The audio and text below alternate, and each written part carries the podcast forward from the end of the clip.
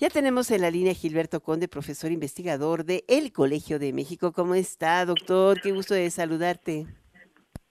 Muchísimo gusto saludarte, Alicia. Eh, gracias por la invitación. Pues al revés, hoy en particular nos vas a tener que decir qué pasó. O sea, o lo, lo empujan para que le entre a la guerra, pero ¿quién está empujando a quién? O los mismos extremistas árabes, Israel, Estados Unidos. ¿Qué pasó en Irán?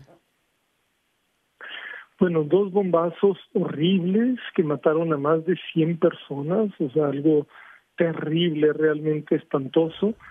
Eh, Pero fue en el Kermán y en una celebración específica. Sí, exacto, en una celebración específica en honor al comandante eh, Soleimani, que fue un, importantísimo líder militar de, Irán, que fue asesinado por Estados Unidos eh, hace ya algunos años y, se realiza una conmemoración cada año este, en su honor.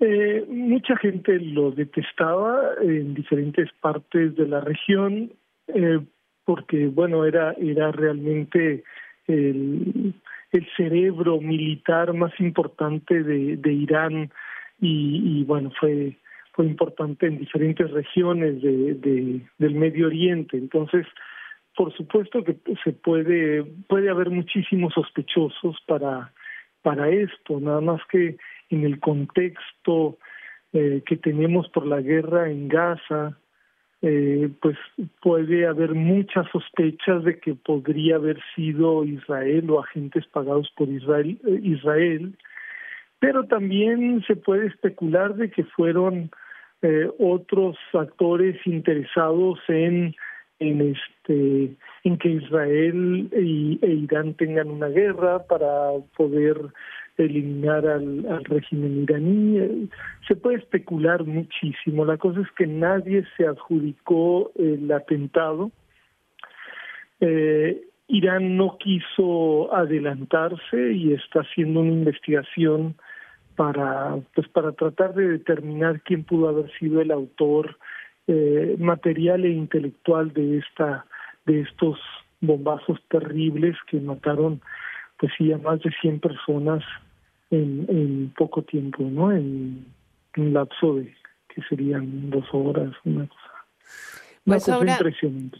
El punto es que mm, eh, pues el eh, el máximo líder de Hezbollah está demandando una acción urgente de parte de, de Irán para responder a esta amenaza que, que, parece algo extraordinario. Justo el sábado uno de los eh, militares eh, o el, segundo, o el, el, jefe de la policía militar o del, destacamento militar de, de Israel, decía que, mm, que, ellos iban a iniciar un ataque de, mm, de, eh, en múltiples regiones y nombró a todos los estados circundantes, que era eh, Líbano, y allí estuvo el ataque de Líbano, ahora es Irán, falta Irak, aunque han tenido algunas incursiones, pero también amenazaron con hacerlo en Siria y en en Egipto. Esto sí llama mucho la atención.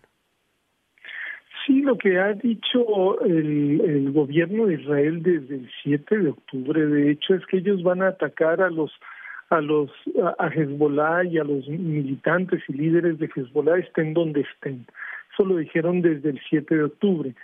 Entonces, este, están en esos países que mencionaste, también en Qatar, este, y pueden estar en otros en otros países entonces están, eh, el ataque de ayer fue eh, supuestamente un ataque nada más en contra de Hamas y arrogándose ese derecho de hacerlo donde les dé la gana.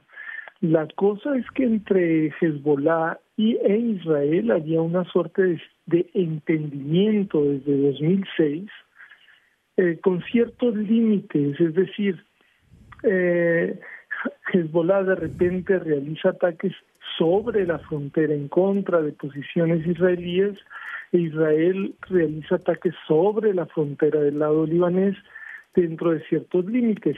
Eso había estado ocurriendo, intermitentemente desde 2006, que fue la invasión, la última invasión israelí del Líbano.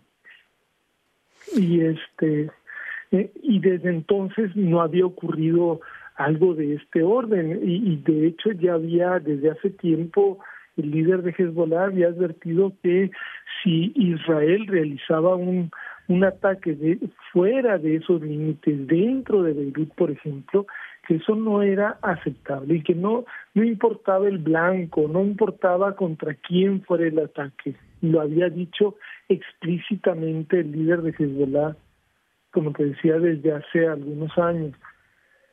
Y entonces sí es un rompimiento, digamos, de estos acuerdos tácitos que les llaman en inglés rules of engagement o reglas de, de, la confrontación, ¿no?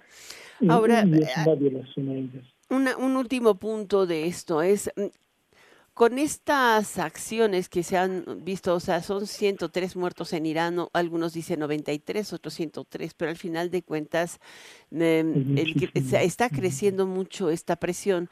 ¿Qué, eh, ¿Qué esperaría, qué esperaría, siendo tú el experto en Medio Oriente, es alguien dice es que hay riesgo de escalamiento. Yo creo que el escalamiento ya se dio desde el día uno, pero no hay forma de detener a Netanyahu y su escalada militar. O sea, los israelitas eh, apuestan a que en manos de 75 días pierde el poder, pero no parece ser, ser el caso. Sí, no, es, lo que pasa es que hay, hay aparentemente una una sensación por parte de, del, del ejército israelí, por parte del, del comando militar israelí en general, no solamente eh, de Netanyahu, pero y, por supuesto que de parte de Netanyahu hay una sensación de que no han logrado nada en en este en, en Gaza. ¿Por qué?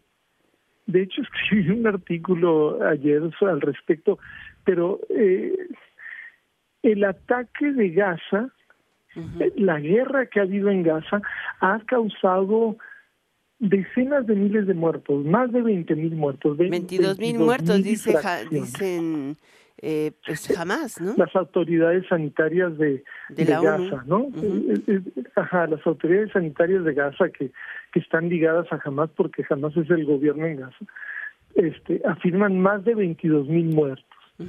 Este, que, que es una barbaridad porque estamos hablando de que en menos de, en, menos de tres meses más de 22 mil muertos es el 10 es el 1% de la población es decir uno de cada 100 habitantes ha muerto por los bombardeos israelíes en un lapso brevísimo para ese número de, de mortandad, tres, mil, tres meses. De ellos estamos hablando de más de nueve mil niños 6.500 mujeres, 6.500 hombres. Es, es, una cosa alucinante realmente. Eh, Ahora, eh, antes de que, eh, de, que sigamos, sí sabemos el, el, tamaño de la masacre, pero también de la destrucción de infraestructura, de vivienda y demás. O sea, ¿quién va a ir a vivir a Gaza? ¿Quién sabe?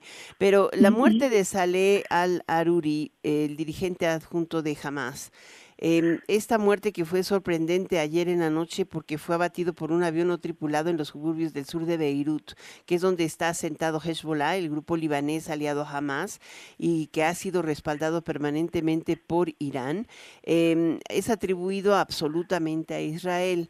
Israel no ha confirmado ni desmentido su participación en ninguno de los dos ataques y Estados Unidos o la Casa Blanca dice que no participó. Sin embargo, eh, pues si tiene alas, hace cuacuá y vuela, pues es pato, ¿no? ¿Qué, ¿Qué, podríamos pensar? O sea, ¿qué puedes tú decirnos de hacia dónde va a escalar ahora esta, esta conflagración? Porque ya lo es. ¿Se van a ir a cazar a Hamas al Líbano, a Turquía, a Qatar? Eh, ¿Van a seguir en Siria, en Egipto? ¿En dónde? El primer muerto de Hamas de alto rango es el de ayer desde, desde hace tres meses. Después de tanta mortandad en Gaza, no han capturado ni han matado a nadie de alto rango de jamás. Entonces siente Israel que está siendo derrotado en la guerra. No solo no logra sus objetivos militares, sino que ha tenido un montón de muertos, un montón de heridos, claro, no lo reconocen todos, pero, pero están desesperados porque no tienen nada que mostrar después de todo, de todo esto. Y entonces andan buscando dónde tener logros, éxitos militares, y ayer fue el primero, pero cada éxito de Israel es a la vez una derrota. Ah, la de ayer no en términos morales como las de los tres meses pasados, que es una derrota. Una Acaban disparándose el pie, claro. Sí. Pero bueno. Y lo, y lo de ayer es peligrosísimo porque Hezbollah está mostrándose como mucho más razonable que, que Israel. Hezbollah diciendo, vamos a responder de una manera que no se preste para, para una escalada, pero vamos a responder y hay de ustedes con que nos ataquen porque ahí sí se van a arrepentir. Muy bien.